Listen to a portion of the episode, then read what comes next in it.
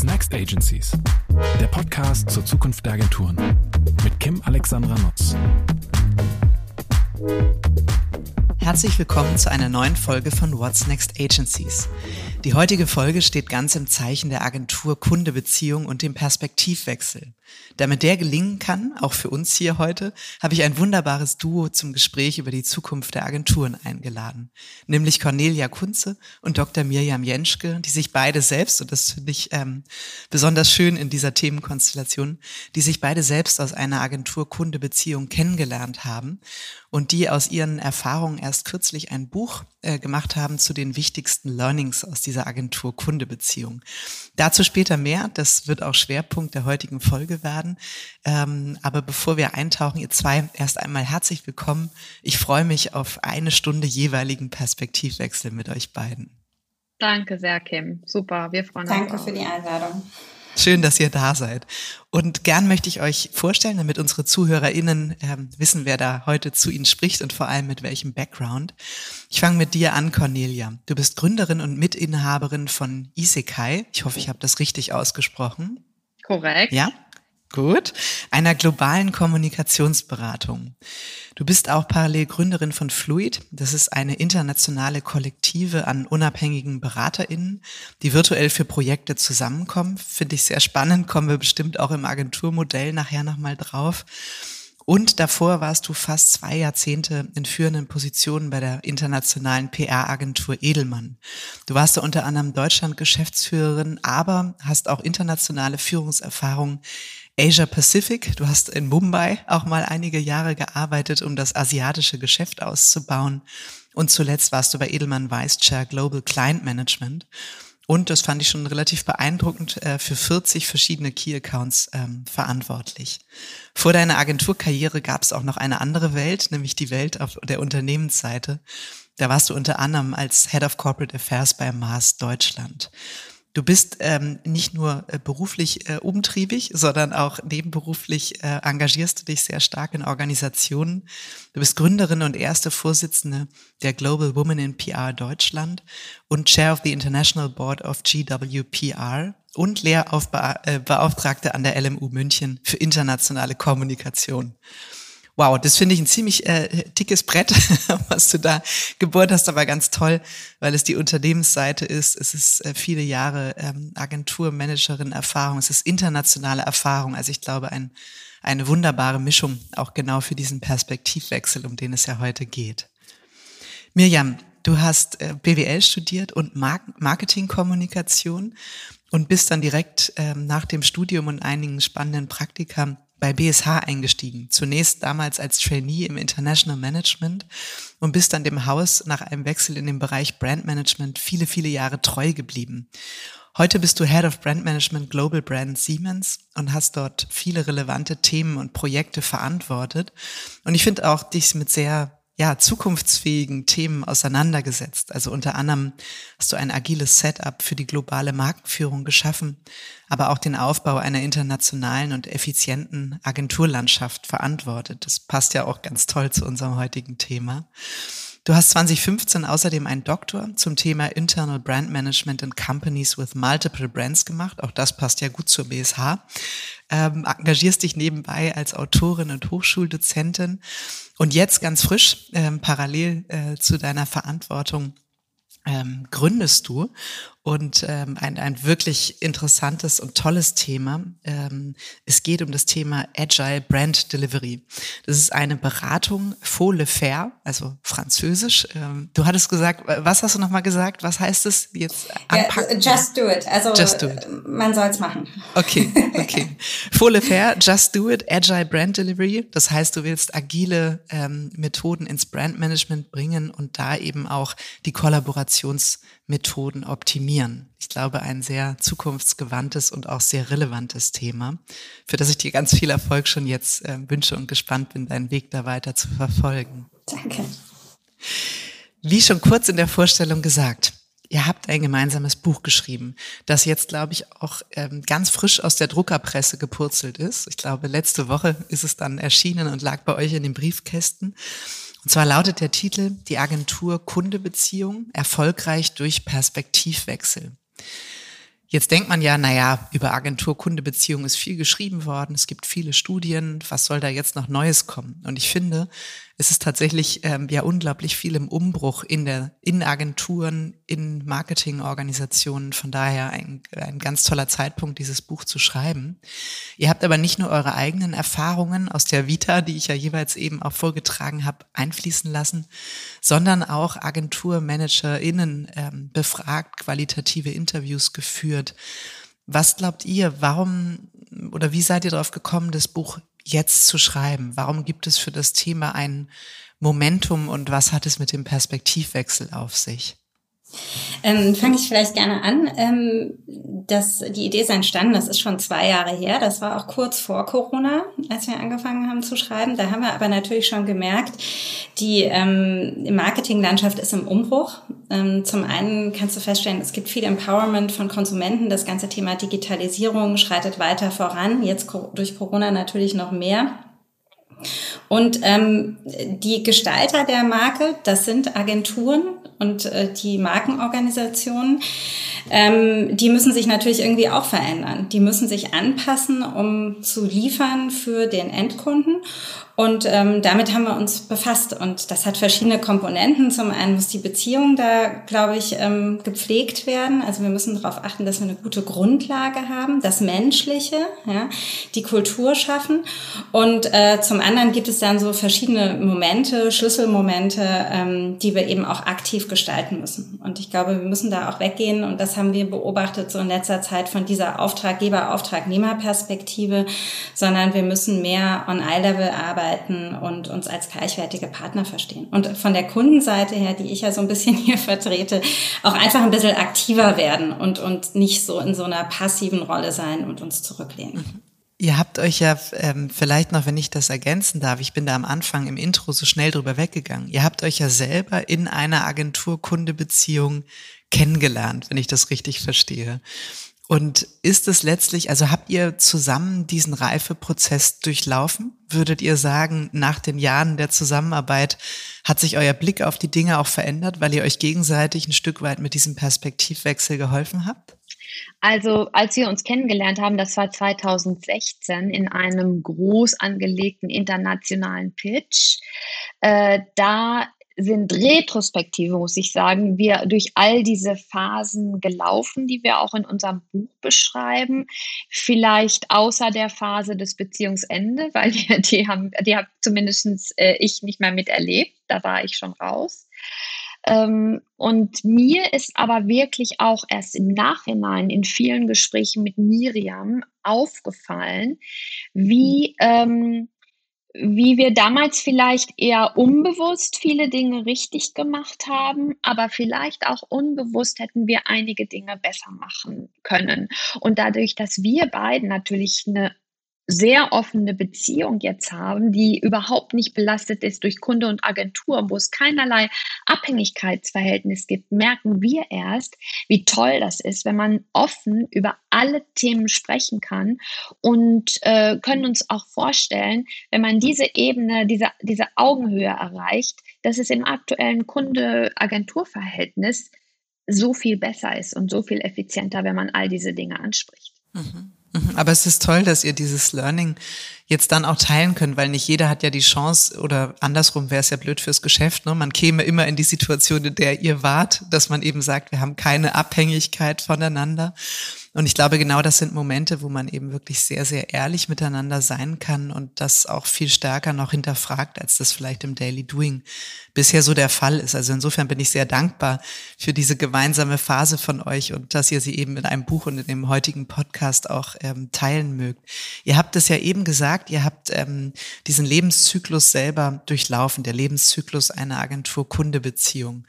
Und ähm, das ist auch die Gliederung, die ihr für das Buch vorgenommen habt. Das heißt, ihr steigt richtig ein mit dem Leser, der Leserin, um diesen ja, Lebenszyklus Agentur-Kunde-Beziehung durchzumachen.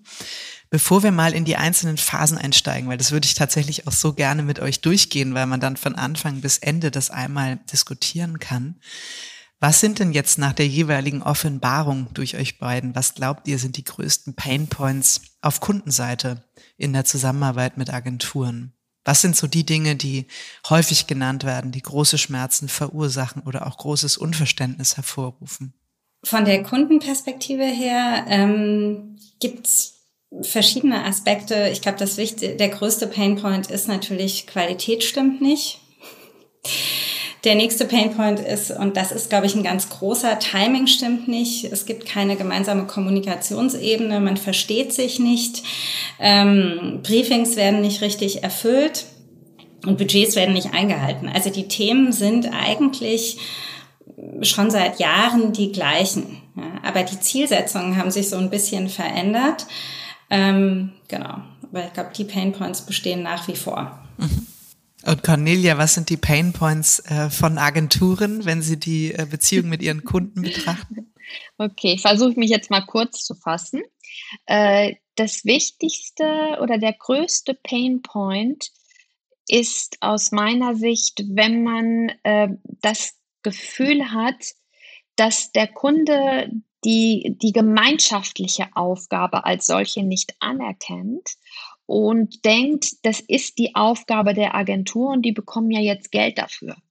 Also angefangen mit dem, durch alle Schlüsselmomente, die wir definiert haben, angefangen mit dem Briefing, wo man als Agentur manchmal den Eindruck hat, man bekommt Geld dafür, dass man sich selber das Briefing ausdenkt und die Informationen werden nicht richtig übermittelt, ja, bis hin zu ähm, äh, zur Kreation, wo auch die, die, die KundInnen manchmal ihren Anteil nicht sehen. Natürlich will die Agentur die Kreation machen, ist schon klar. Aber trotzdem ist das Ganze ein Gemeinschaftsprodukt. Und wenn von einer Seite nichts kommt, dann ist es aus meiner Sicht der größte Painpoint. Und der zweite Painpoint, vielleicht hat er was damit zu tun, ist für mich, dass viele KundInnen, für viele ist die Agentur eine Blackbox die durchschauen nicht die Abläufe, die wissen nicht, äh, welchen Zwängen man unterworfen ist, die erkennen das Modell der wirtschaftlichen Rahmenbedingungen nicht an, dass die Agentur eben auch Geld verdienen muss.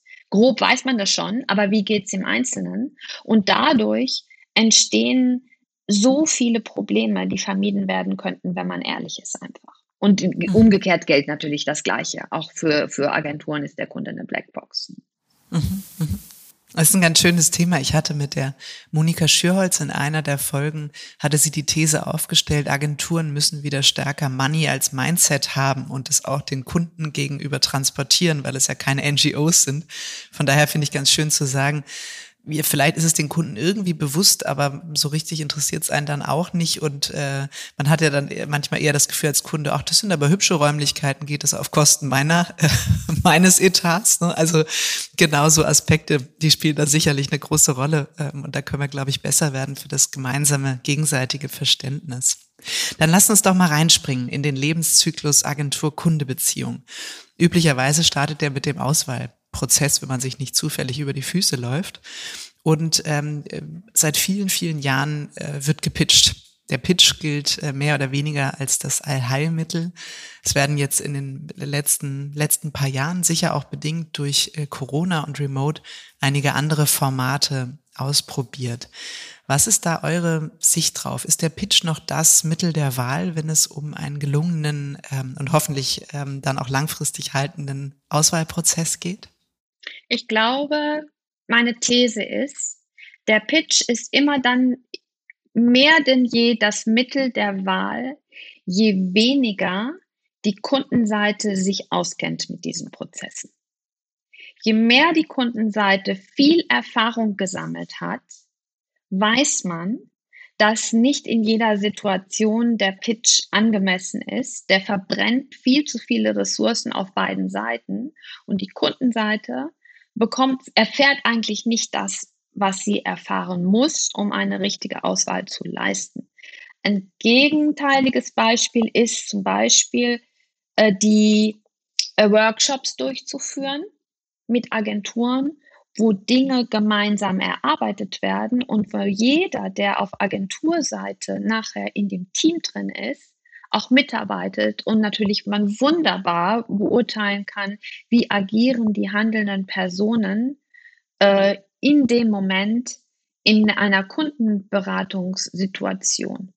Und ich könnte mir vorstellen, dass einige KundInnen Angst haben vor diesem Prozess weil der nicht so geübt ist, dass auch in einer Großorganisation, in einer komplexen Organisation es schwieriger ist, dort diese vielen Entscheidungsebenen mit hineinzuziehen, weil man ja dann vor Ort vielleicht was erfährt oder weil das nicht alles schriftlich gemacht werden kann und weitergereicht werden kann. Und deswegen findet das viel zu wenig statt und gerne genommen sind, und das ist ja so ein, so ein Beispiel, was ich 20, 30 Jahre lang kenne, ist das Thema Pitch mit oder ohne Honorar. Das ja, da muss man eigentlich gar nichts mehr zu sagen. Zu dem Thema ist echt alles gesagt worden. Und dennoch werden jeden Tag die gleichen Fehler dazu gemacht. Wobei ich muss sagen, es ist tatsächlich sehr viel besser geworden. Also es gibt nur noch wenige schwarze Schafe ähm, auf dem Bereich. Ich glaube, der öffentliche Bereich, der hat noch ein bisschen Nachholbedarf, was das angeht. Ähm, aber viele der ähm, privaten Unternehmen die sehen das schon als Standard an und ich finde es auch Aufgabe der Agenturen, da einfach gegenzuhalten und dann nicht mitzumachen, muss man halt mal an den sauren Apfel beißen. Aber das ist ja das erste Statement, warum die Agentur-Kunde-Beziehung vielleicht nicht so toll ist, wenn für Leistung nicht gezahlt wird. Ne? Das muss man sich als Agentur, glaube ich, dann auch gut ähm, überlegen. Sag mal, zu dem Workshop-Thema würde ich gerne nochmal einhaken mit euch beiden. Ähm, ich höre das auch immer wieder. Ne? Nach ähm, Pitches, entweder vergibt man mal ein Projekt, um auf dem Projekt zu schauen, wie es miteinander läuft, oder man geht eben in einen gemeinsamen Workshop. Wie müsste denn, weil ihr auch sagt, dafür braucht es Erfahrung, ähm, wie könnte denn ein solcher Prozess aussehen? Also sagt der Kunde, folgende Aufgabenstellung. Wir wissen selber noch nicht, wie wir damit umgehen. Lasst uns das doch mal in einem Workshop gemeinsam diskutieren. Wir bringen ein paar Leitfragen mit. Das Ganze wird vielleicht von jemand Neutralem oder einem ähm, Marketingberater, Pitchberater moderiert. Was ist da ein richtiges und ein gutes Vorgehen? Ähm ich glaube, diese Workshops, die können ganz unterschiedlich gestaltet sein. Die hängen ja auch sehr stark von der Aufgabenstellung ab und du kannst da auch unterschiedliche Stakeholder integrieren. Du kannst das auch mittlerweile remote machen. Wir haben das sogar für agile Setups schon gemacht, also Planning Sessions zusammen gemacht und so weiter. Aber vielleicht da noch ein Punkt und äh, it takes two to tango. Da muss natürlich auch die Agentur mitmachen. Und was wir natürlich häufig erlebt haben in Pitches oder immer wieder erlebt haben, ist, dass wir dann wir wollen dort Leute kennenlernen, mit denen wir später zusammenarbeiten, aber die sind vielleicht noch auf Agenturseite gar nicht rekrutiert. Geht ja auch schwer, ne? man weiß ja nicht, ob man den Account bekommt. Ist alles nachvollziehbar, aber das ist so, so ein Dilemma, was man da vielleicht dann auch noch überwinden muss. Ja? Und ich glaube auch nicht mehr so wirklich an die Pitches, die sind mir zu ergebnisorientiert. Es geht immer nur so um den Output, es geht um den einen, äh, sag ich mal, Mutfilm, der da, da drin ist im Endeffekt, weil das leichter zu beurteilen ist, auch von allen möglichen unterschiedlichen Leuten, die an Entscheidungen beteiligt sind im Unternehmen zu beurteilen ist, leicht zu beurteilen ist.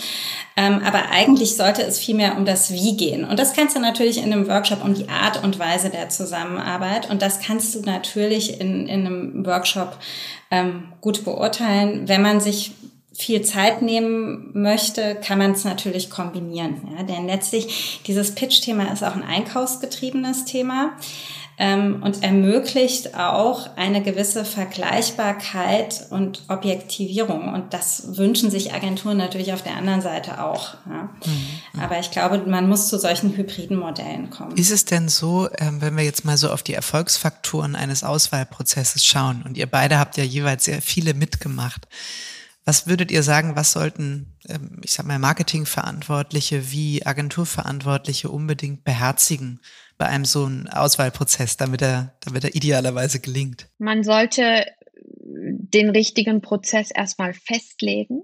Manchmal stolpern Organisationen rein in so einen, in Anführungsstrichen, Prozess, sodass beiden Seiten von Anfang an bekannt ist, also sowohl den internen Stakeholdern als auch den Agenturen, wie viele Schritte haben wir jetzt, wer nimmt teil an diesem Prozess, wird bezahlt, ja oder nein, was ist unser gewünschtes Ergebnis, was ist die Score Scorecard. Also diesen Prozess wirklich offen benennen. Das ist ein großer Erfolgsfaktor.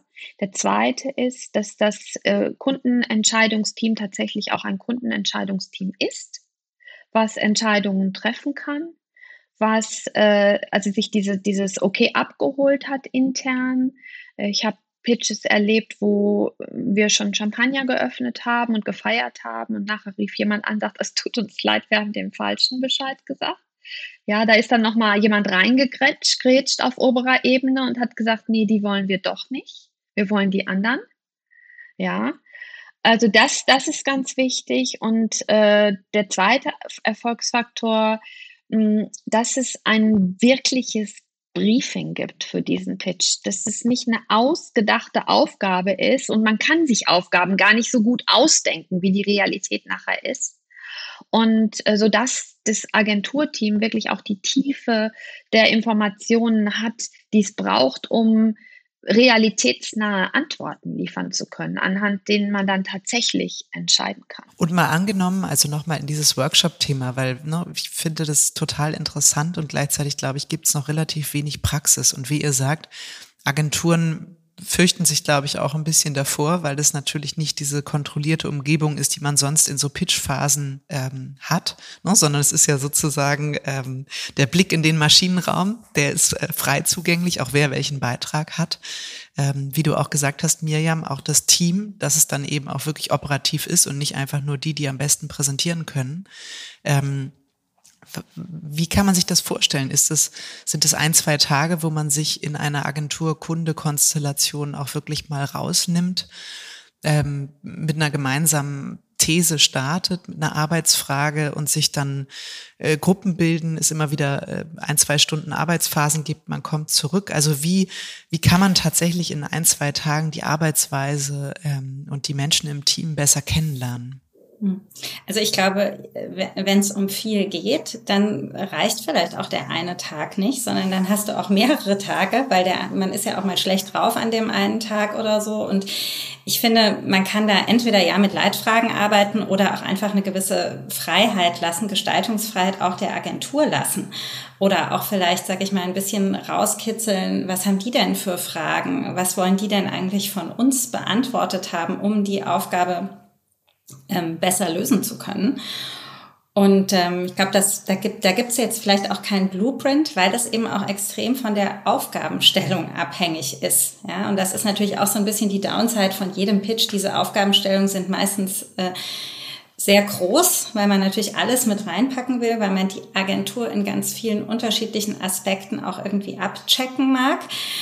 Ähm, das, was man dann letztlich dann einkauft, ist vielleicht auch ein bisschen weniger, aber man versucht natürlich möglichst viel rauszuholen. Und vielleicht muss man da auch ein bisschen von weg gehen von Kundenseite her, dass man sagt, lass uns doch mal einfach eher ein kleineres Projekt nehmen, aber auch eins, was wir vielleicht umsetzen und auch zeitnah umsetzen, denn das habe ich schon auch erlebt, das ist natürlich auch total enttäuschend für Agenturen, die verkaufen einem dann da irgendwie eine tolle Leitidee und so weiter und dann sagt man, okay, ja, wir nehmen euch, aber das müssen wir jetzt trotzdem noch mal neu machen und überarbeiten. Das wird dann unser erstes Projekt. Ist irgendwie auch enttäuschend, glaube ich. Vielleicht eine Sache wollte ich noch gerne ergänzen. Ich habe neulich mit einer Kundin gesprochen. Das war ein sehr, sehr großer, auf lange Zeit angelegter Etat. Die haben diese Workshops in drei Phasen durchgezogen. Und das fing an mit der Phase Planning. Also da wurden die üblichen Problemstellungen äh, des Plannings besprochen. Dann gab es eine Pause. Dann gab es eine Phase Kreation. Da wurden erste kreative Ansätze diskutiert. Und dann gab es wieder eine Pause und dann gab es eine dritte Phase, da wurde nur das Wie geworkshoppt. Wie würden wir als Team zusammenarbeiten?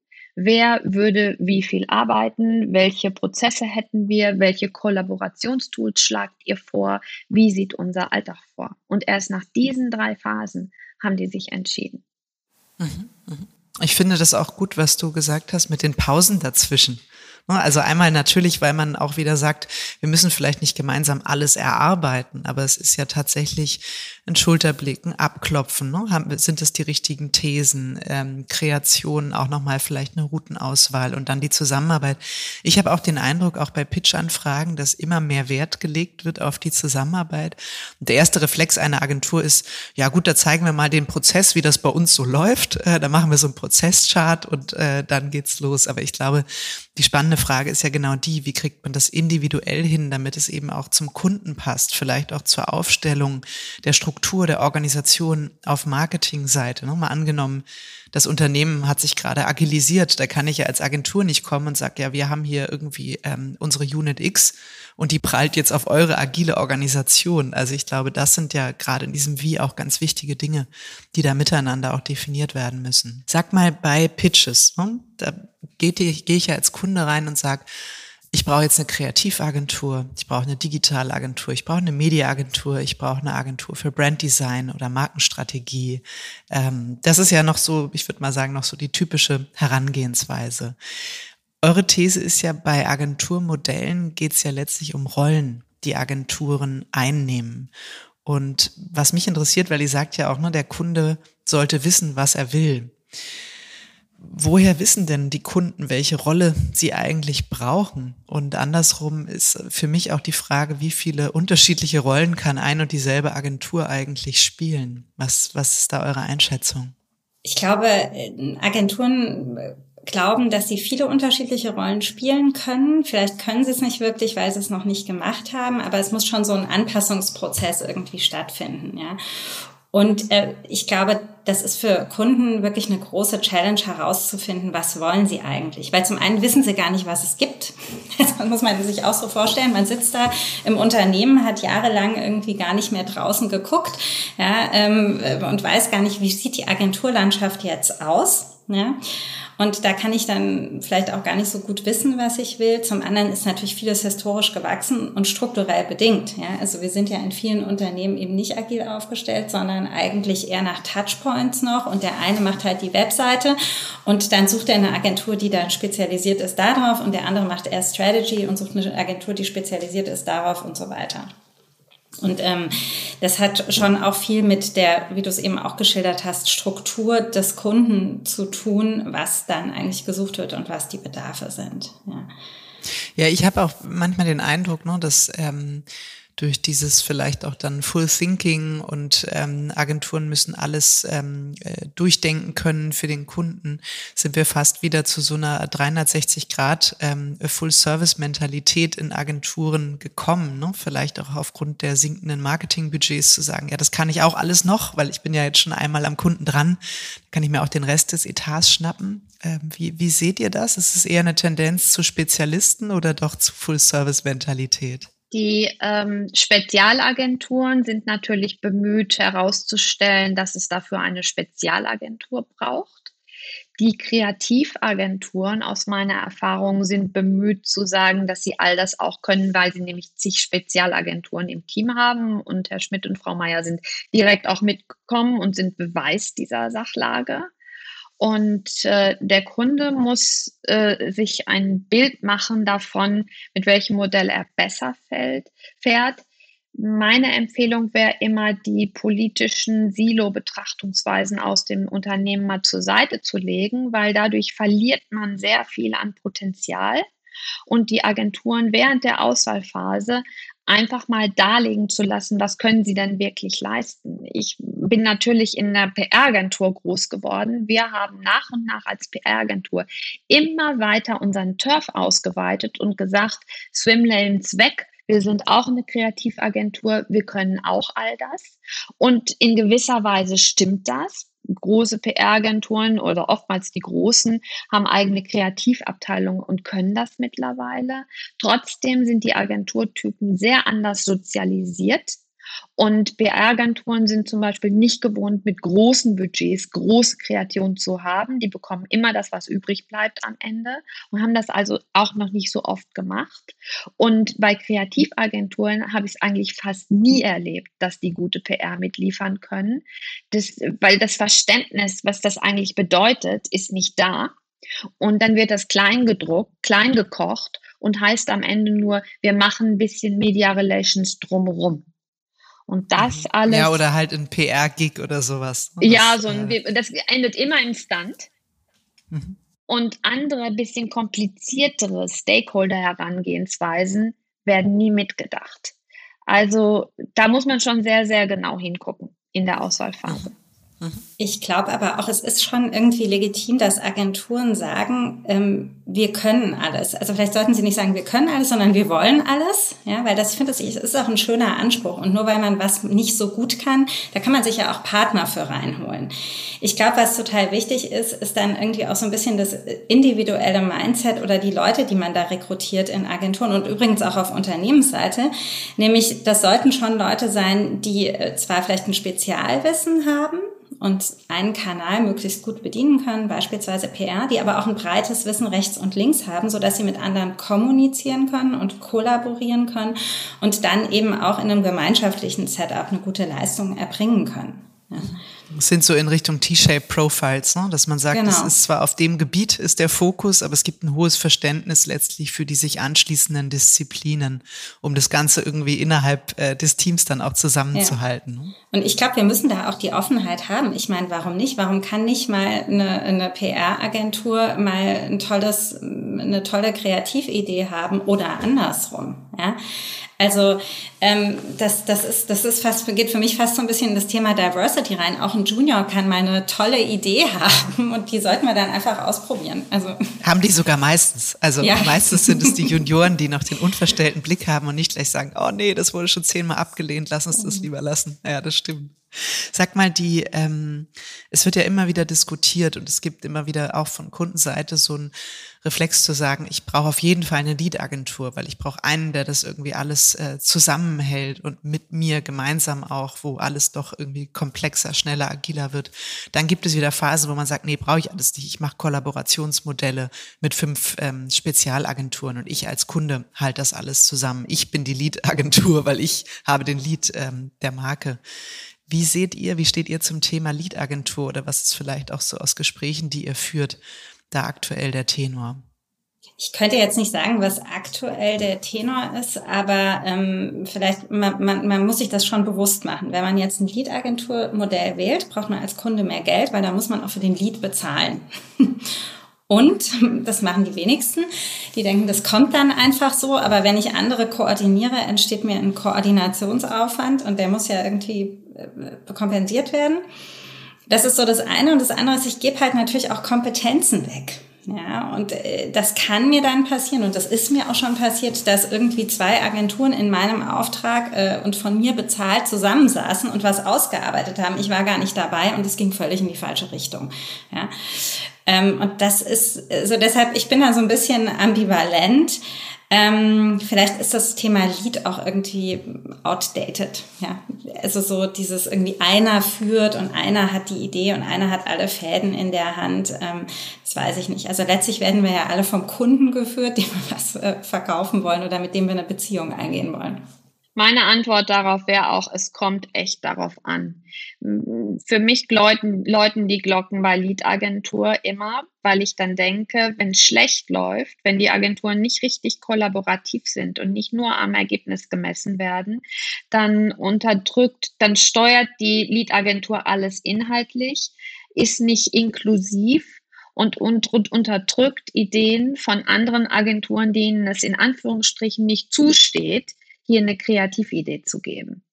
Das kann passieren. Das passiert dann nicht, wenn die Lead-Agentur tatsächlich an ihrem Lead, an ihrem Leadership auch gemessen wird und der Kunde oder die Kundin sich das ganz genau anguckt, wie das läuft.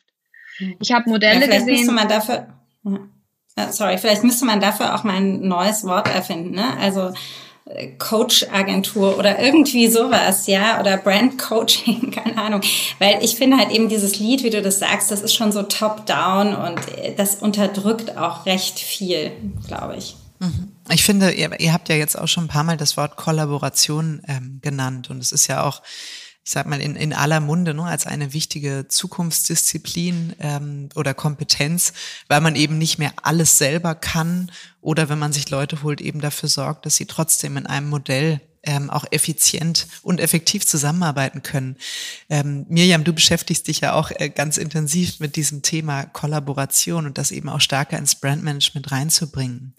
Wenn man sich jetzt mal vorstellt, egal ob Agentur-Kunde-Beziehung oder mehrere Agenturen miteinander, Was muss denn gegeben sein für erfolgreiche Kollaboration? Also was, was wären so erste Dinge, ne, wo du sagst, äh, wenn du zu einem, äh, äh zu einem Projekt hinzugezogen wirst, ähm, wie geht man daran, wenn man das wirklich intrinsisch motiviert richtig gut machen will? Ich glaube, das hat verschiedene Komponenten. Also das hat natürlich äh, vor allen Dingen das Mindset ist wichtig. Also ich muss es wollen. Ich muss vor allen Dingen offen sein. Ich muss bereit sein zu teilen. Ich muss auch mal bereit sein, die Hosen runterzulassen. Ja, weil, ja, und anderen was von mir preiszugeben, was zu zeigen. Ich glaube, das ist wichtig. Ich muss auch bereit sein, Fehler zu machen, die mir vor anderen eingestehen. Ähm, das Mindset ist extrem wichtig und damit muss man dann anfangen. Und dann gibt es natürlich auch so Basics wie Systeme, Collaboration Collaboration Tools. Ich meine, da versagt es auch oft dran. Äh, und ähm, das ist wichtig und vielleicht ist es auch gut, eine gewisse Rollenklarheit natürlich zu haben. Ja, also häufig erleben wir das ja, da weiß jemand auch gar nicht so genau, was soll ich jetzt, was darf ich jetzt, was kann ich jetzt und ähm, entweder hat man dann eben ein Self-Empowered Team, das sich die Rollen und Aufgaben selber zuweist und wenn man das nicht hat, braucht man schon ein bisschen eine Rollenklarheit auch. Ja, sonst sonst ähm, schwimmen die Leute auch. Was wäre denn die Aufgabe des Kunden? Ähm, zum Gelingen eines Kollaborationsmodells von mehreren Agenturen beizutragen? Also geht es da um, du hast eben Klarheit angesprochen, geht es auch um Klarheit in den Rahmenbedingungen? Wer hat welche Rolle? Gibt ja. es eine gewisse Budgetsicherheit? Was sind Spielregeln? Äh, wie gehen wir miteinander um? Auf jeden Fall. Also das ist sicherlich die Aufgabe äh, des Kunden, aber für mich ist die Aufgabe des Kunden auch einfach dabei zu sein und mitzugestalten und mitzuarbeiten und die Unternehmensperspektive reinzubringen oder das Produkt-Know-how, das Know-how zur Leistung, also da auch einfach aktiv mit dabei zu sein, weil gerade bei großen Unternehmen ist es ja so, die Leute, die dort arbeiten, arbeiten dort häufig sehr, sehr lange Zeit, ähm, kenne ich ja selber und dann kennst du natürlich auch, weißt, wie die Branche funktioniert, weißt du, wie der Laden funktioniert und diese Expertise da reinzubringen, ist, glaube ich, extrem wichtig. Ja. Das es gibt ja auch, also Sorry, sag du Cornelia. Meine spontan, mein spontaner Gedanke, als es eben gefragt hast, war einfach ähnlich wie Mirjam gesagt hat, da sein, Zeit haben, ansprechbar sein und äh, so Stakes da drin haben, zu wissen, die Kundin will jetzt dieses Ziel mit uns erreichen und es ist ihr oder ihm nicht egal. Das ist ganz wichtig. Mhm. Ich fand das auch schön, in dem Zusammenhang zu sagen, lasst uns doch auch das in die Bewertung der Zusammenarbeit einfließen lassen. Wie arbeiten wir denn zusammen? Also nicht ausschließlich an Ergebnissen, die sind natürlich wichtig, ne? aber auch wie kommen wir zu diesen Ergebnissen? Ne? Und ähm, ich glaube, auch wenn man so viel Wert auf das Wie bei dem Auswahlprozess legt, das Wie eben auch ähm, in ein regelmäßiges Feedback einfließen zu lassen, ne? damit man sich auch immer wieder neu austariert und letztlich ja wie in Retros auch immer wieder sagt, wo, wo stehen wir gerade, was können wir daraus lernen? Kim, da gibt's äh, gute Beispiele für äh, Agenturen und Kunden, die ein 360-Grad-Feedback der anderen Agenturen, die nicht die Lead-Agentur sind, einfließen lassen in die Evaluierung der Agentur. Ja, das finde ich, ähm, das finde ich relevant. Ich glaube ohnehin, dass Evaluierung ein größeres Thema wird. Also das sieht man ja auch, wenn man ähm, so in das Leistungsangebot der Marketing- und Pitchberater schaut, ähm, wird Evaluierung der Agentur-Kunde-Beziehung zu einem ganz wichtigen Leistungsbestandteil. Was, äh, was ist da eine gute Frequenz? Weil das ist ja auch eine eurer Phasen im Lebenszyklus, ähm, äh, das Thema ich sag mal, Feedback, äh, Zusammenarbeit ist es, äh, ist es einmal jährlich, ist es quartalsweise, ist es nach jedem Projekt oder sind es vielleicht auch unterschiedliche Arten des Feedbacks zu unterschiedlichen Zeitpunkten? Also ich glaube, genau, es sind unterschiedliche Arten des Feedbacks. Ähm, ich glaube, äh, Feedback ist ständig mit dabei. Ähm, ich glaube, du brauchst schon diese Annual Evaluation, die braucht man sicherlich. Vielleicht kann die auch zweimal im Jahr sein. Kommt drauf an, wie viele Kontaktpunkte du auch mit einer Agentur hast. Ja, weil wenn du nicht viele Kontaktpunkte hast, weil die Projekte sehr langfristig sind oder so, dann hast du auch, wenn du lange Zyklen hast, dann hast du auch nicht viel zu bewerten. Ähm, ich glaube, viel wichtiger ist aber dann auch eigentlich das direkte Feedback, das persönliche Feedback, ähm, äh, ja, zu, zu, zu einer Leistung, das, das unmittelbare Feedback. Mhm. Ja. Denn, denn ich glaube, da kannst du viel mehr von profitieren. Und ich meine, wir sind ja auch in schnelllebigen Zeiten. Äh, wenn du jetzt erst alles zurückhältst und am Jahresende dann, dann da irgendwie noch irgendwie Anregungen hast, was man verbessern könnte, ist es vielleicht ja auch schon zu spät. Mhm.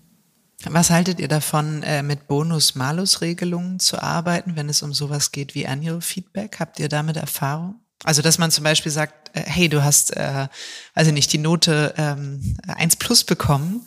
Es gibt die Chance auf einen Bonus. Cornelia? Ja, natürlich habe ich damit viel Erfahrung. Ich glaube, jeder, der lange in einer Agentur gearbeitet hat, an wen wird das ständig herangetragen und wir haben es auch gemacht. Auch da wieder, das kommt darauf an. Äh, ich glaube nicht, dass das so entscheidend ist für den Output der Beziehung oder den Outcome der Beziehung. Es wird es nicht so sehr beeinflussen. Äh, wenn ich nochmal 5% mehr verdienen kann, ändern sich dadurch die Ergebnisse. Ich glaube es persönlich nicht. Oder wenn ich 5% verlieren kann. 5% verlieren hat eher zur Folge bei Agenturen, die ein starkes Finanzteam haben, dass da ganz genau hingeguckt wird, dass diese 5% auch nicht vorher schon an Ressourcen eingesetzt und ausgegeben werden, weil die könnten einem ja nachher fehlen. Also ich bin kein Fan davon. Mhm.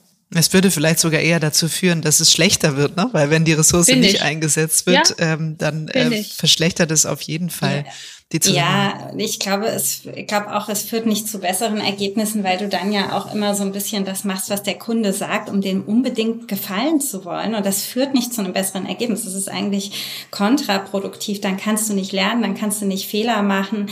Äh, plus natürlich, ich finde es auch total schwer. Ja, so Bonus-Malus-Systeme äh, kennen wir auch, haben wir auch schon oft drüber diskutiert, ob wir das nicht machen sollten. Aber du, du hast ja auch noch den Kunden, der ist ja an der Leistungserstellung auch irgendwie äh, beteiligt, ja. Und da gibt's ja auch vielleicht welche, die irgendwie nicht so, mit denen man nicht so toll zusammenarbeiten kann. Und was machst du dann dann? Also ich finde es schwierig, finde es ja. schwierig. Und ähm, die Leistung lässt sich auch innerhalb großer Unternehmen ja auch nicht einem bestimmten Team zuordnen. Ja? Also was weiß ich, muss, wie schnell hast du die Website gemacht? Ja, hängt ja auch von IT ab. Also irgendwie hast du nicht in der Hand. Ja, ist schwierig. Also ich kann ich gut, also ich kann euren hm? Cornelia sagt du? Nur noch ergänzen, ich beobachte dieses ganze Thema KPI-Isierung sehr kritisch. Je größer die Controller-Teams sind auf Agenturseite und diejenigen, die was kontrollieren wollen auf Kundenseite, desto mehr shiftet man das Augenmerk der ganzen Teams auf diese KPIs und schwarz-weiß gesprochen blicken die nicht mehr links und rechts sondern versuchen zum richtigen Zeitpunkt den KPI zu erreichen. das finde ich insgesamt äh, kontraproduktiv für die Leistung. Ja, finde ich äh, interessante, interessante Sichtweise. Finde ich auf jeden Fall gut. Ist es denn ähm, vielleicht noch mal kurz zu dem Feedback-Prozess? Ne? Üblicherweise, so kennt man das, werden die Agenturen gefeedbackt. Ähm, und äh, hier und da gibt's auch nochmal den, äh, die ähm, hierarchische Eskalation auf Kundenseite in Richtung Agentur. Auch die kennt man, auch die gibt's leider immer noch. Ähm, wie ist denn das andersrum? Ähm, warum tun sich, meine These, Agenturen ähm, äh, so schwer damit, ähm, den Kunden zu feedbacken? Also warum kann ich mir vorstellen? Weil es natürlich auch eine hohe Abhängigkeit gibt und gerade wenn es vielleicht fragil ist, dann möchte man da nichts ähm, noch weiter kaputt machen. Ähm, aber was könnte man tun, damit da auch ein, ein größerer Austausch in die andere Richtung stattfindet? Also von Kundenseite sollten wir das schon auch aktiv einfordern. Ja, und du hast ja, hast, hast das auch oft projektbezogen, dass du so ein Wrap-up machst und sagst, wie läuft das Projekt? Ähm, ich glaube, das ist wichtig und das hat aber auch viel mit der Offenheit des Einzelnen zu tun, ja. Und äh, die Beziehung sollte keine Abhängigkeitsbeziehung sein. Also das ist, glaube ich, auch ja in persönlichen Beziehungen irgendwie ungesund, Abhängigkeitsbeziehung. Und ich glaube, auch in so einer Work-Relationship ist das auch ungesund. Und äh, man, man, man muss das natürlich annehmen können. Ja, und äh, also ich selber, ich war immer jemand, ich habe immer sehr offen Feedback gegeben. Ähm, natürlich immer wertschätzend. Ich glaube, das ist auch total wichtig. Ähm, und habe mir natürlich auch mal dann was anhören dürfen und anhören dürfen, ja, du bist ja total demanding und da habe ich schon unsere Junioren vorgewarnt und sowas. Und ich finde es aber total, aber, aber auch, es war trotzdem positiv und wertschätzend, ja. Und ich habe gesagt, ja, okay, das bin ich, da kann ich mich irgendwie drin sehen, da kann ich vielleicht noch mal ein bisschen geduldiger sein, mehr Zeit mitbringen für manche Leute und so und kann, kann da dran auch wachsen. Aber das, das, das muss man natürlich auch erstmal vertragen können. Das kann auch nicht jeder. Und vor allen Dingen dann auch das nochmal umsetzen, das ist natürlich auch schwer. die, die Art und Weise, wie Feedback gegeben wird, ist aus meiner Erfahrung fast nie Bestandteil der Onboarding-Sessions. Allenfalls fällt mal so ein Satz wie, wir sind ja hier alle auf Augenhöhe und geben uns gegenseitig Feedback, Punkt. Das war's. Feedback ist aber so komplex, wer gibt es wem, wann, in welcher Situation, in welcher Art und Weise, in einem internationalen Kontext. Das ist ein Thema, da könnte man drei Stunden drüber reden. Und je mehr man das vorher bespricht in einer Nicht-Krisensituation, desto unverfänglicher wird es ja später, weil man sich immer wieder darauf beziehen kann, was man ja vor einem Jahr in der Onboarding-Session besprochen hat. Und also gerade bei internationalen Etats geht es eben in jedem Land anders mit dem Feedback geben. Und deswegen muss man das von Anfang an mit besprechen. Ich glaube, ganz wichtig ist ja auch die Frage, wie wird das Feedback dann überhaupt weitergetragen? Ne? Also das eine ist ja, ich halte Feedback und sage, okay, danke, weiß ich jetzt. Ähm, und dann ist es natürlich auch ein ganz wichtiger Prozess innerhalb der Agentur dafür zu sorgen, was ist das Feedback, was fangen wir damit an, was heißt das jetzt für uns? Und ich glaube, gleiches gilt für die Marketingabteilung. Manchmal hat man ja so ein bisschen das Gefühl, keine Ahnung, weil die Agentur einmal einen zu teuren KVA gestellt hat, gibt es das Narrativ, die Agentur ist zu teuer. Man hat schon zig äh, Dinge verändert und ist schon längst äh, viel transparenter in der Angebotserstellung geworden und trotzdem gibt es noch Jahre später das Narrativ, ihr seid doch viel zu teuer. Mein Eindruck ist, da wird dann ganz häufig gar nicht auch das Positive, was sich verändert hat, dann in die Organisation getragen, sondern meistens tragen sich nur die Dinge rein, die nicht gut laufen. Wie, wie schätzt ihr das ein? Ja, absolut. Also ich finde das auch eigentlich schade, weil wir wissen ja auch aus der Motivationspsychologie, dass eigentlich nur positives Feedback wirklich weiterhilft. Ja. Und ich meine, es gibt wenige Leute, die das richtig gut machen können. Also äh, ich kenne es jetzt eigentlich auch eher so aus dem Sport. Da ein Trainer so, die können das ganz gut manchmal, aber irgendwie aus meinem beruflichen Umfeld auch nicht so. Ähm, ich glaube, das ist total wichtig. Und zu diesem Weitertragen, ja, man, es können nicht immer alle da sein. Das ist ja völlig klar. Und du hast eine gewisse Arbeitsteiligkeit. Aber ich bin überhaupt kein Freund von diesem klassischen Escalation-Geschichte. Das finde ich irgendwie auch outdated, ähm, sondern ich finde, man sollte versuchen, mit dem zu reden, dem man halt Feedback geben will. Und ich habe das auch erlebt jetzt äh, in der Corona-Krise hat man ja die Möglichkeit, auch wenn man alles remote macht, auch mehr Leute mal einzuladen und dann kriegen auch, sind auch mal Junioren dabei, die kriegen das dann auch viel unmittelbarer mit das Feedback und die verstehen es dann auch besser die können Rückfragen stellen. Es ist ja auch nicht immer so eindeutig, das Feedback. Also du hast ja vielleicht noch mal eine Frage dazu oder verstehst den anderen nicht. Und ich finde dieses Weitertragen über verschiedene Hierarchieebenen finde ich nicht besonders sinnvoll. Ich finde es immer schwierig, wenn man so hört, gerade in Agentur-Kundenbeziehungen, das muss ein wertschätzendes und konstruktives Feedback sein. Also erstmal total richtig, ne? Also inhaltlich ähm, äh, braucht es wahrscheinlich genau das, aber man gibt sich ja dann doch auch häufig Feedback, wenn man eben sagt, da ist was nicht so gelaufen, wie ich mir das vorgestellt habe, oder das bereitet mir Sorge, ich komme selber unter Druck, weil wie schaffe ich das, obwohl es ja eigentlich dann ab und an auch einfach ähm, schwierige Nachrichten sind, ähm, daraus diesen Lernprozess dann auch zu starten, Cornelia? Ja, das muss klares Feedback sein. Klares Feedback heißt nicht Mangel an Wertschätzung. Und wie ich dieses klare Feedback verpacke, ist nochmal eine ganz andere Sache. Wenn ich eine Amerikanerin bin, dann sage ich drei positive Botschaften und die vierte Botschaft ist meine klare kritische Botschaft. Äh, jemand, der das nicht gewohnt ist, könnte meinen, 3 zu 1 läuft ja alles Bombe. Und äh, vergesse ich mal den vierten, den vierten Punkt, ja.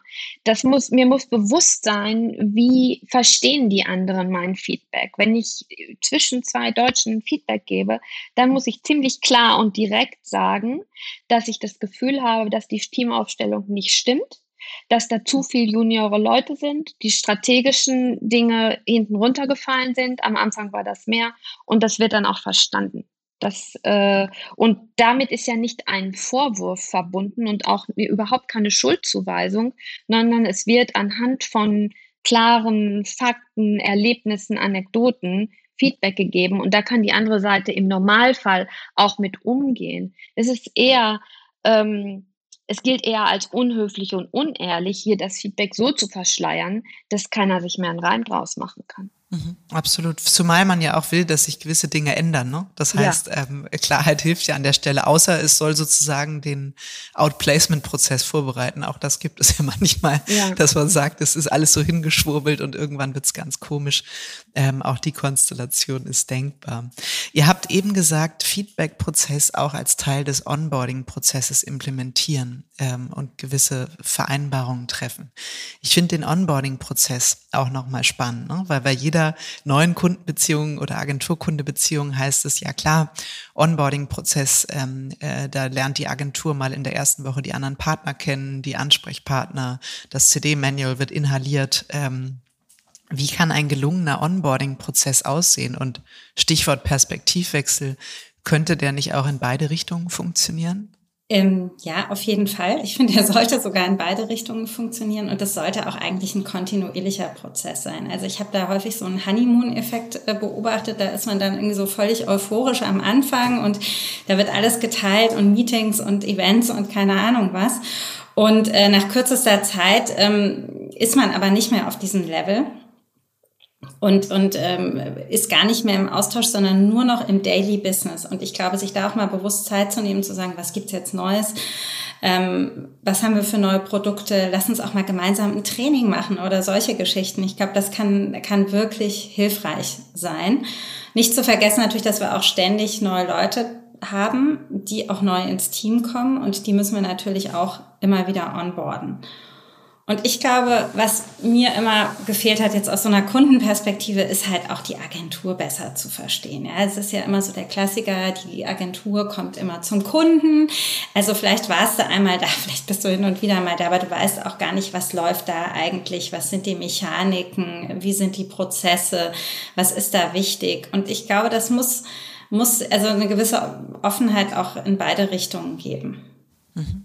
Das heißt, dass der Kunde oder die Kundin dann einfach ein besseres Verständnis der Organisation oder vielleicht auch der Nöte, was heißt eigentlich Kapazitätenplanung, warum kommt es manchmal zu Engpässen, wenn ich mir ganz spontan Dinge überlege. Also das, von dem eigentlich die Agentur denkt, das weiß ja jeder, weil man sich sozusagen in seinem kleinen eigenen Ökosystem befindet, dass man e-, eben lieber davon ausgeht, vielleicht weiß der Kunde weniger, als man denkt ähm, und da wirklich dann einmal auch durchzuführen oder fühlt sich der Kunde dann auf den Arm genommen?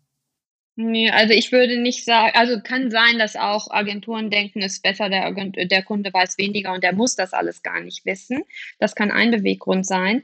Der andere, den ich oft erlebt habe, ist, ähm, wir wollen die Kunden nicht damit belästigen, was nicht für sie jetzt relevant ist. Das sind Zeitdiebe, diese Informationen. Was müssen die Kunden heute schon wissen, was wir alles in Abteilung ABCDE Tolles machen oder wie unsere Finanzabteilung läuft? Das sehen die dann schon.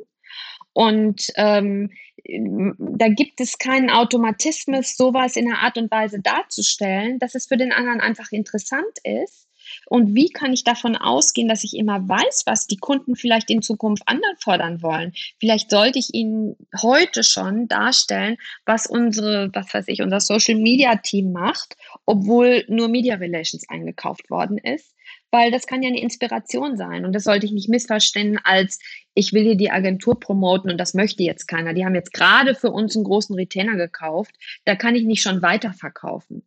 So ist es, glaube ich, gar nicht gesehen. Das ist gutes Onboarding, sowas zu machen. Das heißt, es geht eher darum, das Onboarding auch nochmal auf die ähm, Leistungsbestandteile zu fokussieren? Oder was würde dazugehören? Weil ich glaube, so rum wird es noch heute deutlich seltener gemacht als andersrum. Also was bräuchte es für ein gutes Onboarding? Welche Facetten sollte man darlegen, wenn man einen Kunden als Agentur in den Onboarding-Prozess nimmt? Also ich glaube, grundsätzlich ist es wichtig zu wissen, was, was sind da die Menschen? Also für mich ist das immer das Wichtigste, weil jeder Mensch arbeitet auch irgendwie anders und hat unterschiedliche Stärken und Schwächen und das hilft immer total. Und dann versteht man auch viel besser eine Idee, wenn man den Menschen irgendwie dahinter kennt. Also das ist, glaube ich, für mich immer so das Allerwichtigste. Und dann sind das natürlich die Prozesse, wie, was weiß ich, wie weit im Vorhinein müssen irgendwelche Kreativen da gebucht werden und so weiter. Ähm, wie sind die Abrechnungsprozesse und, und, und. Also ich glaube, da gibt's, also es sind schon auch die Prozesse und natürlich auch die Inhalte, was Cornelia geschildert hat, was können wir eigentlich alles, ähm, hat auch wieder mit den Menschen zu tun. Mhm. Ich habe auch die Erfahrung gemacht, gerade auch so im Bereich Production Value bei Video, äh, Bewegtbildproduktion, ne, dass es hilfreich ist, gerade wenn man vielleicht doch auch einen Kunden hat, der da unerfahrener ist, einmal zu sagen, wie läuft so ein Prozess eigentlich ab. Ne? Also PPM, Auswahl, Regisseur, bis man dann überhaupt, das ist ja nicht nur schreib die Storyline runter und suche einen, der eine Kamera halten kann, ne? irgendwie Location Scouting und also das, da könnte man ja Wochen drüber reden, was da alles passiert auf dem Weg ähm, dahin, bis dann zum Cutdown einzelner Snippets für Social Media. Also dass man da einfach vielleicht auch von sich aus, wenn man merkt, auch in einer laufenden Beziehung, hey, die haben das noch gar nicht so oft gemacht, gar nicht zu sagen, hö, hö, die haben das noch gar nicht so oft gemacht, sondern zu sagen, hey, das ist eigentlich eine super Chance, weil dann versteht ihr, warum wir das nicht in zwei Wochen machen können. Mhm, Finde ich total super, Absolut. Kim. Mir fällt dazu ein, eigentlich sollte man stolz auch auf sein ganzes sogenanntes Backend sein und gerne auch die Leute vorstellen, die an der Rezeption was machen. Oder zu sagen, hier, das ist die Frau Schmidt, Schmidt die sitzt mir jeden Monat im Nacken, wenn ich meine Umsatz Umsatzvorplanung nicht abgegeben habe. Und, und die, diejenige, die schreibt die Rechnung an sie, dass wirklich die ganze Infrastruktur und wie sie läuft, einfach mal dargestellt wird, um Verständnis dafür zu schaffen. Ja, ich glaube, der ähm, Faktor Mensch, ne? ihr habt ja eben auch gesagt, oder Miriam, du sagtest, das Wichtigste sind die Menschen. Cornelia, du sagst auch, macht, äh, packt da Menschen hinter die Funktionen, weil am Ende ist es ja äh, People Business, ne? rauf und runter, seit es ähm, diese, diese Beziehung gibt. Ähm, ich glaube, eine Sache, die, die finde ich noch spannend, gerade in der, ähm, in der Suche der neuen Agentur. Häufig wird verlangt, das Team kennenzulernen und sehr genau zu wissen, wer ist das Team, CVs zu studieren und, und, und.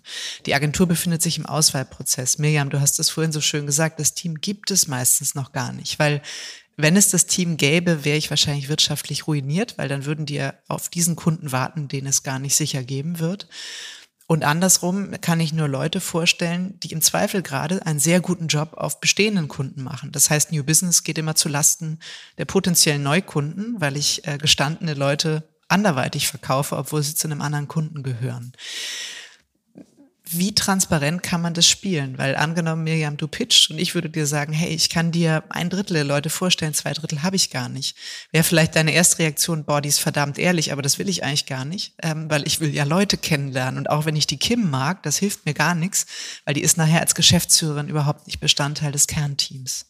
Also ich finde da Transparenz immer wichtig. Ich finde es auch gut. Das hat ist selten so. Also man versucht sich natürlich immer so schön schön zu machen da für die Brautschau. Ähm, aber, aber ich meine, ein bisschen Ehrlichkeit, glaube ich, schadet da auch nicht, ja. Und das dann einfach transparent zu machen und zu sagen, das sind jetzt die Leute, die wollen wir dahin dann abziehen. Die haben auch Lust darauf zu arbeiten und drei vier Leute gibt's halt eben noch nicht. Das finde ich transparent und das finde ich ehrlich. Das finde ich gut. Ähm, und natürlich gibt es dann auch noch die Situation, dass dann teilweise Agenturen auch sagen, du darfst auch noch Leute mit aussuchen und so. Das ist natürlich compliance-mäßig nicht so das, was wir wollen. Ja. Ähm, aber äh, das brauchen wir nicht. Aber ähm, äh, aber trotzdem dieses dieses diese Transparenz, ich glaube, das hilft. Ja. Ähm, und natürlich kann man auch sagen, man vermittelt mal so eine Kultur. Man gibt dem Kunden auch mal so ein bisschen das Gefühl, was arbeiten denn hier für eine Art von Leuten? Mhm. Und wie gehen die miteinander um? Ja, genau. Das ist vielleicht dann auch, da kann man schon auch viel rauslesen. Und dann kann man sich auch denken, naja, wenn der jetzt jemand Neuen da noch findet, dann wird der da auch irgendwie in dieses Setup reinpassen und da auch irgendwie ähnlich sein und ähnlich arbeiten. Ein relevanter Skill, der passt ja auch zum Faktor Mensch, ist ja Empathie. Ähm, dass man sich eben in so einer Beziehung auch jeweils in den Partner hineinversetzt und überlegt, was treibt den gerade. Ähm, meistens ist ja so eine Agentur überlegt, was treibt die Marke, was sind die Zielgruppen, was treibt die Zielgruppen.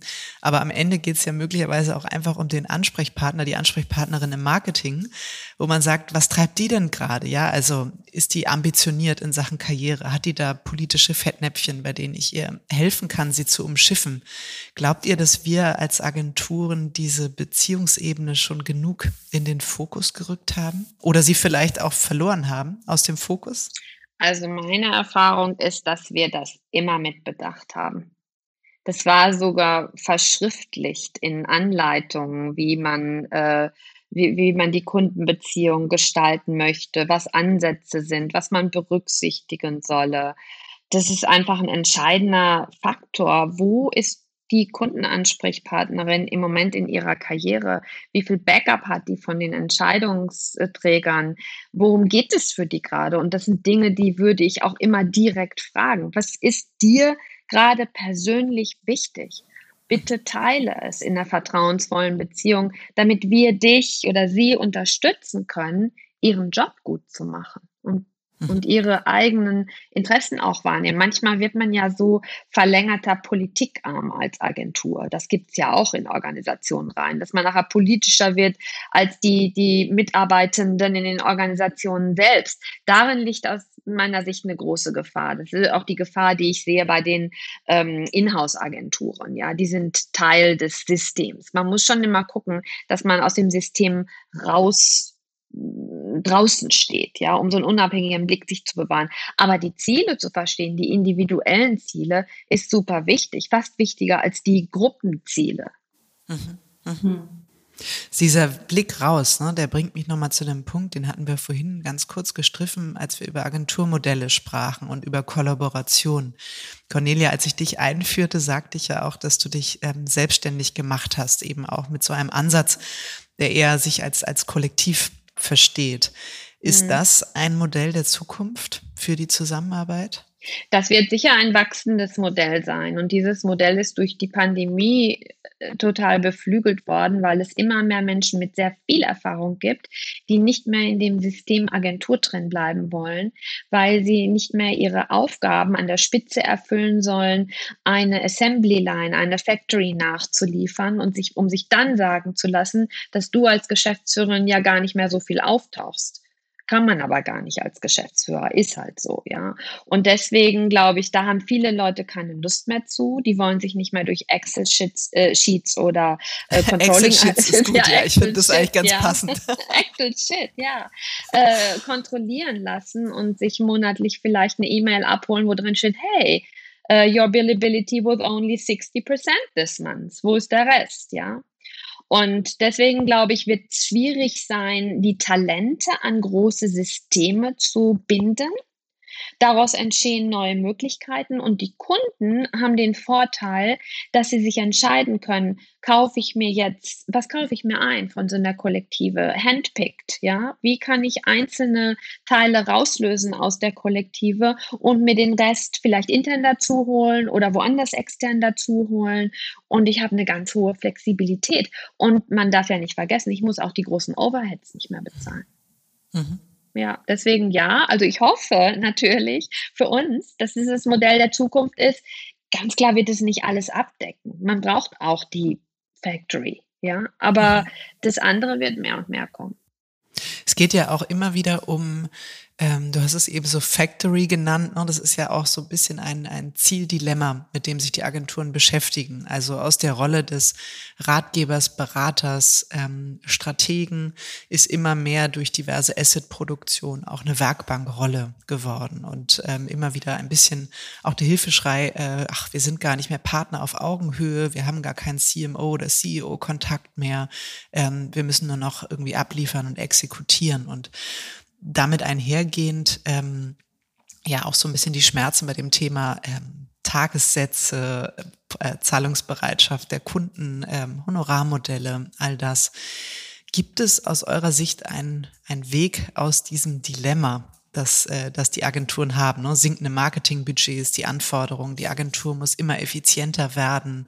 Gleichzeitig muss man eigentlich Talente ähm, rekrutieren, die ja auch gerade mit im Vergleich zur Industrie eigentlich besser bezahlt werden müssten als in Agenturen. Also kann der Weg sein zu sagen, wir schneiden die Werkbank ab, das macht gar keinen Sinn. Das können wir so gar nicht herstellen. Wir fokussieren uns auf Qualität und Beratung und das andere wird ohnehin irgendwann automatisiert werden.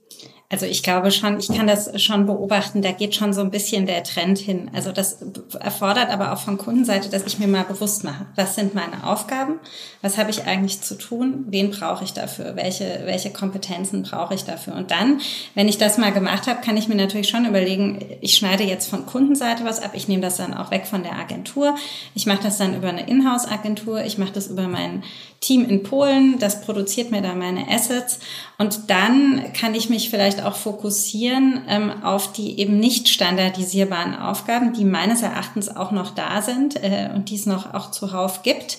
Denn ich muss ja immer noch das Thema Uniqueness spielen. Ich muss ja noch irgendwie, ich bin ja nicht nur vom Performance Marketing getrieben, sondern ich muss ja auch noch irgendwie meine eigene Identität als Marke bewahren und genau da anzusetzen und den strategischen Bereich abzudecken und den innovativen Bereich auch mal ein bisschen neue Dinge auszuprobieren und Innovation zu treiben. Das kann schon, schon der Fokus sein, kann man schon beobachten. Ich finde, das ist eine schwierige Frage für die großen Holding-Agenturen. Das hat ja auch was mit Börsenwert zu tun, äh, ja, mit Profitabilität zu tun. Und äh, ich könnte mir schon vorstellen, dass äh, je effizienter die Gig Economy wird, je mehr ich Möglichkeiten habe, Werkbankleistungen schnell und effizient und zu verlässlicher Qualität outzusourcen, desto mehr macht das wahrscheinlich Sinn dass äh, große Agenturen das machen, so genauso wie es jetzt schon PowerPoint Factories in Bangladesch gibt, äh, die solche Leistungen super toll erledigen können. Ja, und sobald man Vertrauen geschöpft hat zu dieser Art und Weise, wird das vielleicht rausgehen. Ja, aber äh, die großen Agenturen haben natürlich nicht die Wahl, so wie wir mit unserer Fluid-Kollektive zu sagen, wir machen jetzt noch Strategie. Das ist halt nicht deren Modell. Und wer nicht skalieren kann, der hat ein Problem mit seinem Börsenwert. Mhm. Wie glaubst du, weil du die Gig Economy angesprochen hast, wie kann der Weg dahin aussehen, dass ähm, dieses Plug-in in Richtung Agenturen noch effizienter funktioniert? Geht es da dann eher um Plattformen, ähm, die die Freelancer auch zusammenziehen und letztlich diesen Koordinationsaufwand ein Stück weit vielleicht auch auto automatisiert übernehmen? Also Kapazitätenplanung, Teamzusammenstellung, welche Skills werden gerade benötigt, dass man eher nur sagt, das ist mein Demand als Agentur. Wer kann das mhm. nach diesen Standards hier erledigen? Wie könnte sowas aussehen? Mhm. Also wenn man da eine Ebene wieder zwischenschaltet, die dann zum Beispiel koordiniert und diesen Vertrauensfaktor herstellt und die richtigen Teams zusammenstellt, äh, dann ist es natürlich nicht mehr der alleinige Plattformgedanke. Äh, bisher äh, wird mit Plattforms gearbeitet, aber die haben eben Nachteile. Auf der anderen Seite gibt es ja eben auch auf Agenturseite diese Buying-Rollen die ja auch diese Rolle übernehmen können und sich äh, Teams sourcen können, mh, hm, zum Beispiel aus der Gig Economy in Verbindung mit festen Talenten. Das wird dann eben zu deren Aufgabe. Einer muss es machen und diesen mhm. Vertrauensfaktor herstellen und die Qualität sicherstellen. Ja, und auch die Konsistenz. Also ich meine, du willst ja schon immer wieder die gleichen Leute sehen. Äh, du wünschst ja als Kunde natürlich auch Abwechslung. Äh, und du willst natürlich auch jemand, der die Risiken managt, der, also du willst jetzt nicht dir selber, vielleicht nicht unbedingt selber die Freelancer reinholen und dann sind die krank und was weiß ich was und du kriegst die Leistung nicht. Also da, das wünschst du dir, glaube ich, schon, schon immer noch. Und da ist schon noch wahrscheinlich eine Wertschöpfung dazwischen und für automatisierbar halte ich es nicht. Es sei denn, es sind total standardisierte Leistungen. Mhm.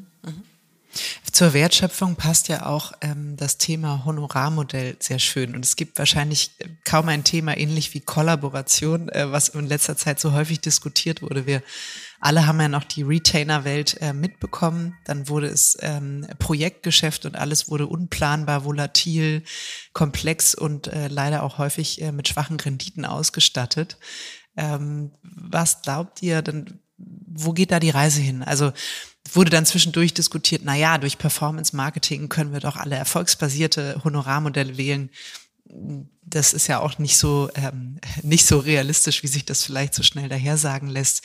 Dann zwischendurch gibt es äh, den Wunsch, ähm, wertbasiert äh, zu honorieren. Auch das ist unglaublich schwierig. Gibt es überhaupt ein Szenario, das ähm, Zeit gegen Geld ablöst? Ich glaube, das wird nicht weggehen. Je mehr wir messen können, desto mehr wird die Forderung kommen und das Arbeiten dran, wie können wir ein wertbasiertes System schaffen. Und die Vision ist sicherlich gut. Aber die Umsetzung, bis wir dahin kommen, ist schwierig. Und wir müssen alle erwachsener werden und die ganzen anderen Faktoren der Agentur-Kunde-Beziehung und die ganzen anderen Schlüsselmomente wirklich professionell handeln und so transparent sein, wie es das erfordert und das richtige Mindset haben. Und dann kann man meinetwegen auch äh, erfolgsbasiert honorieren. Ansonsten mhm. ist es immer ein Nachteil für eine der beiden Seiten. Das heißt, dieses ähm, ja irgendwie Transparenz, ähm, Fairness, ähm, auch ein bisschen erwachsen sein in allen Schlüsselmomenten trägt letztlich am Ende auch zu einer faireren Honorierung bei, weil man natürlich sehr viel besser versteht, was steckt dann Aufwänden dahinter, aber auch wie ist die Situation des Kunden gerade. Ähm, also auch äh, all diese Dinge, die da eine Rolle spielen, die fokussieren sich dann jetzt sich nachher auf die Honorierung. Ne? Das finde ich, äh, finde ich einen guten Blick auf das Thema. Mhm. Ja, ich finde, finde dass, dass es auch wirklich schwierig ist, von, von der Kundenseite her zu verstehen, was ist denn eigentlich der Wert? Ne? Also äh, wie, und wie schnell kommt der zustande? Konnte mir jetzt auch noch keiner beantworten. Wie lange brauchst du, um eine Headline zu schreiben? Ja, äh, das ist ja, das kann ja mal ganz schnell gehen und das kann mal super lang dauern. Und das macht es eben auch so schwierig dann. Ja, und, da, da, und jetzt kann man sich natürlich überlegen, können wir da Mittelwerte finden und können wir das alles evaluieren? Ich meine, so wie du auch im Callcenter wahrscheinlich sagst, so lange dauert das durchschnittliche Kundengespräch oder so, ja. Aber irgendwie finde ich das auch keine schöne Arbeitsatmosphäre, ja, weil dann werde ich ja selber quasi auch oder die Leute, die bei mir im Team sind, werden ja dann auch zu Maschinen irgendwie, die man die ganze Zeit überwacht, ja. Ich glaube schon, dass wir in bestimmten Setups zu Retainer-Modellen zurückkehren können, wenn man so will. Nämlich dann, wenn wir wirklich sagen, wir haben agile Teams, die arbeiten zusammen, direkt und unmittelbar. Da haben wir Kreative drin, die wechseln. Und dann können wir natürlich auch einen Retainer zahlen, weil wir einfach sagen, wir wissen, wir haben jetzt an allen Werktagen, äh, an allen bayerischen Werktagen haben wir jetzt hier Leute äh, mit drin von euch, die sitzen den ganzen Tag da, acht Stunden und arbeiten mit uns zusammen. Mhm. Und für den Output sind dann beide verantwortlich. Ja. Miriam, ich finde die These gut, weil letztlich kann man ja auch sagen, ein Retainer-Modell funktioniert dann, wenn Vertrauen da ist, wenn gegenseitige Transparenz da ist, ein Verständnis füreinander. Dann hat der Kunde auch nicht das Gefühl, naja, die saugen mich jetzt mit dem Retainer aus, setzen mir da irgendwelche ähm, Praktis hin und machen das mit einem total günstigen Setup und ich habe miese Qualität. Sondern wenn diese Schlüsselmomente in der Journey ähm, der Agentur-Kunde-Beziehung stimmen, dann kann es ja auch eine Bereitschaft geben, diesen Retainer-Ansatz zu wählen, weil im Übrigen, das ist ja auch ein Wunsch der Kunden, viel weniger mit Administration zu tun zu haben. Es ist ja auch verdammt lästig, sich durch diese Stundenlisten zu wühlen ne? und immer zu hinterfragen, äh, Jobnummer, was war das nochmal? Ach so, ja, das hatten wir gebrieft das war ein anderer Kollege. Aber warum denn so viel und warum habt ihr, den Max genommen? Der ist doch so seniorig. Das will doch kein Kunde diskutieren. Also das ist doch auch irgendwie Zeitverschwendung und das fände ich einen schönen, also insofern eine schöne Motivation, sich auch stärker noch äh, auf diese Schlüsselmomente zu konzentrieren. Ihr Lieben, ich glaube, jeder von euch äh, oder andersrum, jeder der ZuhörerInnen sollte euer Buch lesen weil äh, es ist definitiv lesenswert und es sind super, super spannende Erkenntnisse, die ihr auch teilt entlang dieser Journey. Vielleicht als Outro-Frage, weil wir ja sagen ja immer, no, wir sind vorne gestartet und irgendwann geht's dann vielleicht doch zu Ende oder man kriegt die Kurve. Mal angenommen, das hören jetzt Menschen und sagen, ja, schön und gut, aber ich will nicht immer erst am Anfang anfangen, wenn wieder ein neuer Kunde kommt, sondern kann ich das nicht jetzt auch ausprobieren auf meinem bestehenden Kunden und äh, wie gehe ich denn das an? Soll ich dem sagen, Mensch, ich würde das gerne mal ganz anders machen? Ähm, schule ich mein internes Team auf diese Schlüsselmomente? Was würdet ihr so jemandem raten, wie er vorgeht? Also ich würde sagen, die erste Sache, die wir empfehlen können, ist, dass derjenige oder diejenige unser Buch kauft, in Geschenkpapier einpackt und bei dem Kunden aufs, auf den Schreibtisch legt, sagt, hey, was hältst du davon? Äh, die zweite Möglichkeit, äh, die ich sehe, ist, dass jeden Tag eine neue Chance da ist für eine neue Art der Zusammenarbeit, egal wie ich vorher zusammengearbeitet habe. Und ich natürlich einen Vorschlag machen kann, hey, ist so lange her, dass wir uns mal zusammengesetzt haben, um Grundsätzliches zu besprechen, würde ich gerne mal wieder machen und dann ein paar mhm. Regeln festlegen, klar. Also so äh, wieder zurück auch zu dem Ansatz, den ihr vorhin ähm, erwähnt hattet. Lass uns doch einfach in ein regelmäßiges Onboarding kommen und wenn es einfach so eine Art ähm, Reengineering ist, nochmal zu sagen, ein paar Dinge, lass uns da eine Weichenstellung vornehmen. Ja, Schön. das finde ich, äh, ich einen guten Impuls. Ihr zwei, es hat Spaß gemacht. Vielen, vielen Dank. Viele wichtige Schlüsselmomente haben wir gestriffen. Ein paar mehr stehen in eurem, ähm, in eurem Buch und ich glaube, ganz viele Inspirationen waren dabei an ganz unterschiedlichen Stellen, sodass, glaube ich, jeder irgendwas davon ausprobieren kann und bestimmt auch wird. Habt tausend Dank. Danke, Danke dir, Kim. Das war super. Hat viel Spaß gemacht.